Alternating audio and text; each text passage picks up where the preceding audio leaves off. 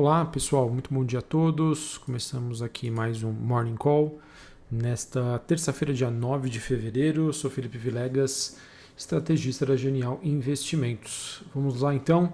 Nesta terça-feira, os ativos de risco estão apresentando uma leve realização de lucros depois de uma segunda-feira em que permaneceu o otimismo global com uma certa pressão nos ativos locais. É, infelizmente, aqui no Brasil, a gente, por pelos nossos problemas, questões políticas, a gente acabou performando abaixo da média do, do, das principais bolsas globais, mas já já a gente comenta sobre isso.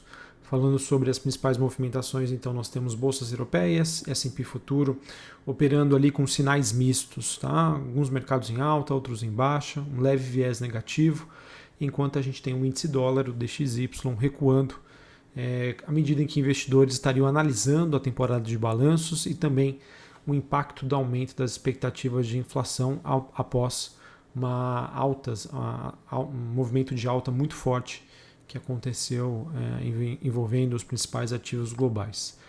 É, olhando para o desempenho das commodities, a gente tem um petróleo Brent negociado na bolsa é, de Londres, estendendo o seu movimento de alta acima dos 60 dólares o barril depois aí que o mercado teve a percepção de que de sinais de que é, o mercado global está se apertando e a demanda está melhorando.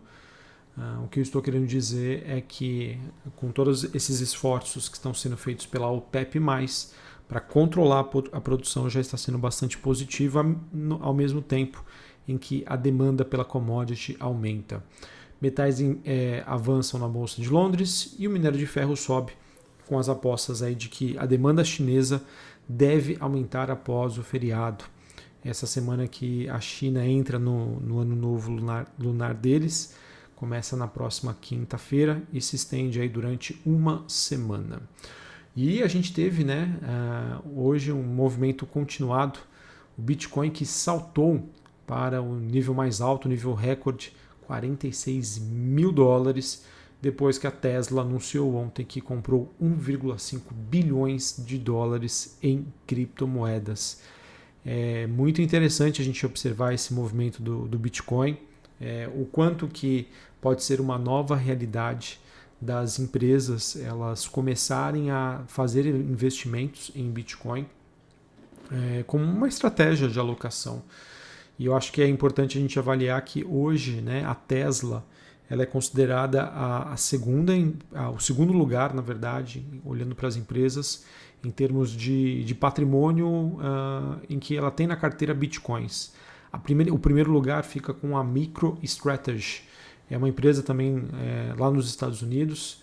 É, não me recordo agora o código dela, mas você pode, se você colocar uma, dar uma googada aí, MicroStrategy, código Bolsa Nova York você já vai conseguir pegar essas informações. Essa empresa tem um pouco mais de 3 bilhões de dólares e, em segundo lugar, a Tesla.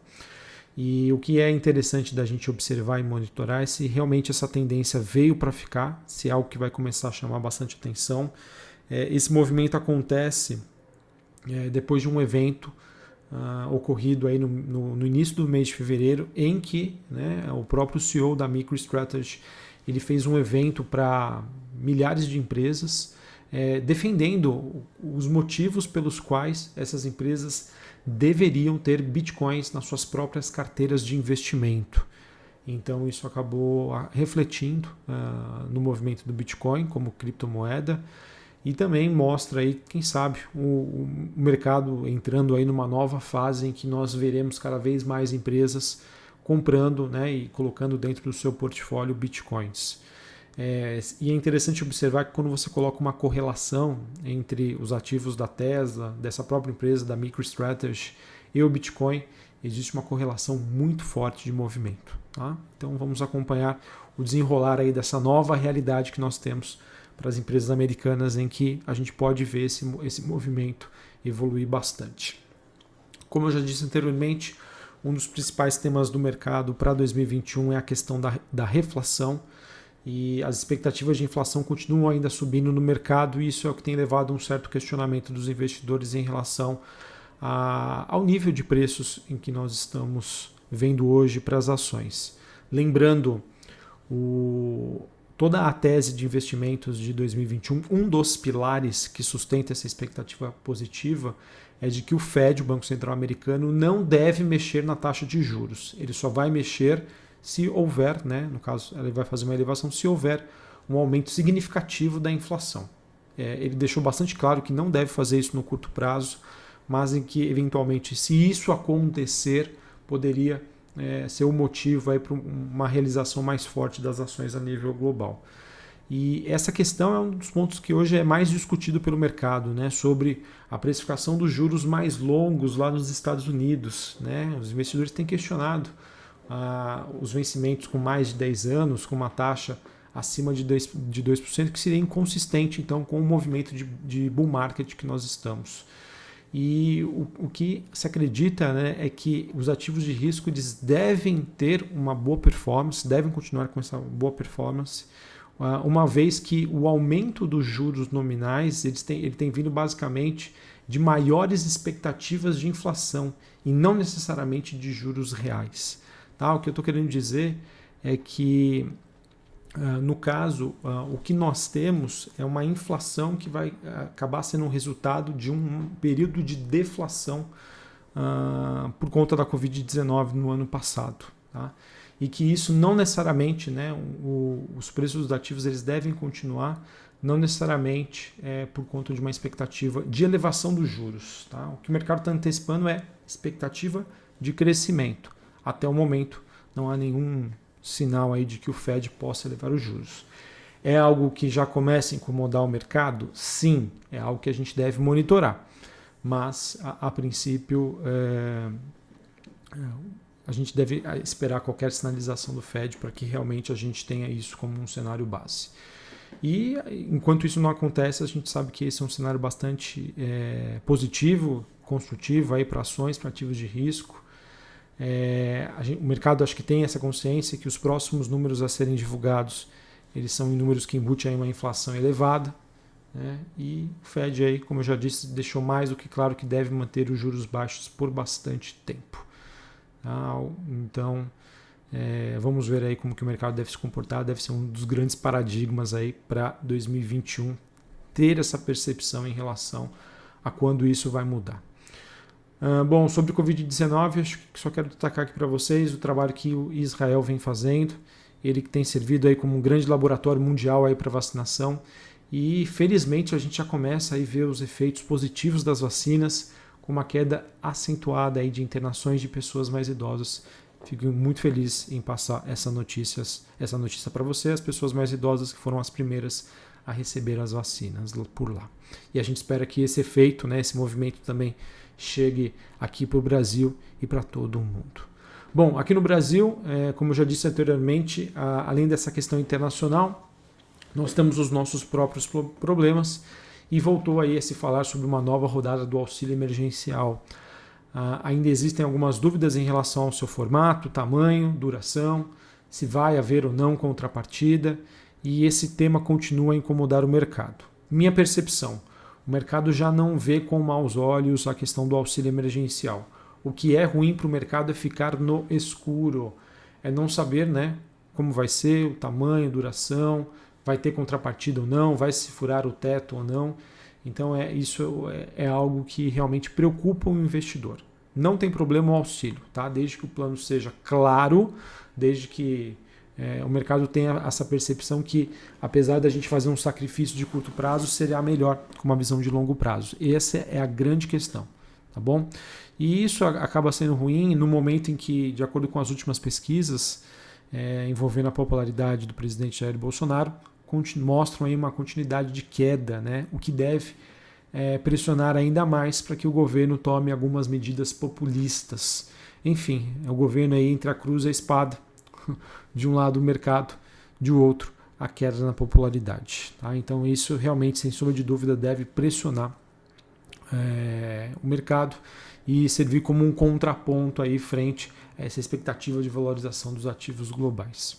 O que nós temos sobre o auxílio emergencial é que os presidentes da Câmara e do Senado é, falaram ontem né, de um plano para viabilizar uma nova rodada de pagamentos sem desrespeitar a lei do teto dos, gastos e também sem cortar outras despesas. Tá? Nós tivemos Arthur Lira, presidente do Congresso, acenando aí com, com a possibilidade do, do Congresso abrir o que ele chamou de excepcionalização temporária do orçamento. Rodrigo Pacheco afirmou que, pelo caráter de urgência, não seria possível condicionar a concessão aí do auxílio à entrada em vigor de medidas do ajuste fiscal, como gostaria aí o ministro da Economia Paulo Guedes. Na prática, as falas então acabam sinalizando que o governo e o Congresso negociam ainda uma forma de incluir essas despesas no que os economistas chamam aí de, entre aspas, extra-teto de gastos, que acabaria sendo fora do limite. As discussões avançam também depois que Paulo Guedes aceitou o pagamento de cerca de 200 reais por três meses. Além disso, é, nós tivemos ontem o presidente Jair Bolsonaro dizendo que deve sim prorrogar o auxílio emergencial para as famílias afetadas pelo coronavírus, é, em uma entrevista feita à TV Bandeirantes. Ontem, é, ontem não, né? Hoje também envolvendo o noticiário é, político, a gente tem a Câmara pretendendo analisar o projeto de lei que confere autonomia ao Banco Central na retomada aí das votações em plenário. Se for aprovado, deve ser muito positiva, deve ser, é, ser bem recebida pelo mercado. Pode servir como um contraponto, né? já que o mercado questiona tanto a atuação do governo, o que, que ele vai aprovar em termos de medidas, e a gente sabe que temos medidas aí bastante impopulares, difíceis de serem aprovadas. Então, essa, na minha opinião, pode ser uma aprovação estratégica para o governo é, para buscar ali uma maior credibilidade com os investidores.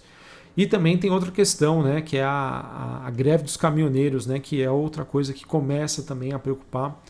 É, isso acontece né, com a Petrobras ontem a, sinalizando um reajuste de preços em meio a, uma polêmica sobre a independência da estatal, que eu comentei ontem com vocês.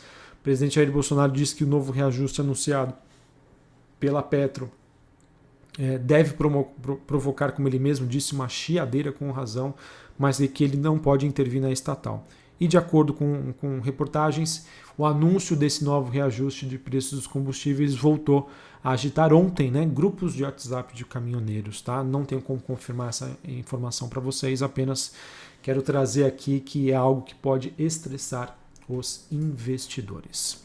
Para a gente finalizar aqui e falar sobre uh, o noticiário corporativo, Uh, nós tivemos a Bemob uh, precificando a sua oferta inicial em R$ 22,00 por ação, bem próximo ao topo da faixa indicativa de preços, que ficava entre R$ 17,60 e R$ 23,10. Uh, a gente teve Banco Pan-Americano, Duratex aprovando a distribuição de proventos, BR Properties anunciando uma nova política de dividendos, é, a companhia que passará agora a pagar 25% do seu lucro líquido, tá? É, ou um valor equivalente a 50% do lucro líquido ajustado pela companhia. Vamos lá. Exetec comunicou que, que foi, apresen foi apresentada ontem a desistência de um registro de uma oferta inicial de uma das suas controladas, a Eze Inc. Uh, e, de acordo com a reportagem da Bloomberg, a Petrobras estaria planejando oferecer um novo tipo de óleo para exportação já em abril. Vejam que a Petrobras está tentando jogar uma notícia positiva depois né, de, de ter a sua imagem manchada no mercado. Uh, falando sobre o noticiário corporativo, noticiário não, corporativo, perdão, a temporada de balanços, a gente tem hoje, depois do fechamento do mercado, a TIM a Brasil Agro divulgando seus números. A gente também tem a precificação dos IPOs da West Wing e da Cruzeiro do Sul, além da precificação também da oferta subsequente da Local Web.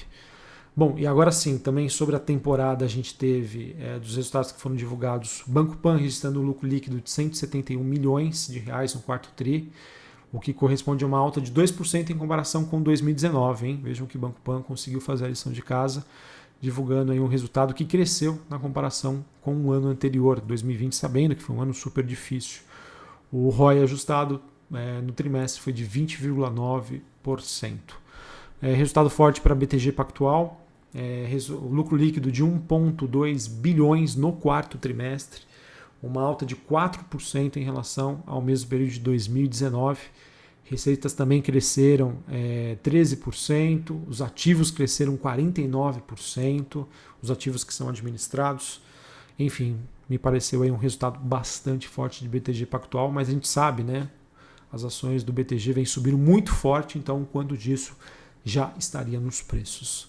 Vamos acompanhar a reação do mercado hoje. BR Properties também anunciou um lucro líquido de 155 milhões de reais, representa um, um, uma queda de 61%, mas de certa maneira isso já era esperado, né, frente à BR, a BR Properties que faz administração de 35 imóveis comerciais e por conta da pandemia da Covid-19, um aumento de home office, home office isso acabou prejudicando os resultados. E a Duratex que também apresentou uma forte expansão de seus resultados, seus balanços, ela que teve um lucro operacional recorde, tá? Lucro líquido recorrente atingindo a marca de 281 milhões, crescimento de 78% na comparação quarto TRI de 2020 com o quarto TRI de 2019. Acredito eu que possa ter uma repercussão positiva. Beleza? Me estendi bastante aqui. Um abraço a todos e até a próxima. Uma ótima terça-feira para vocês.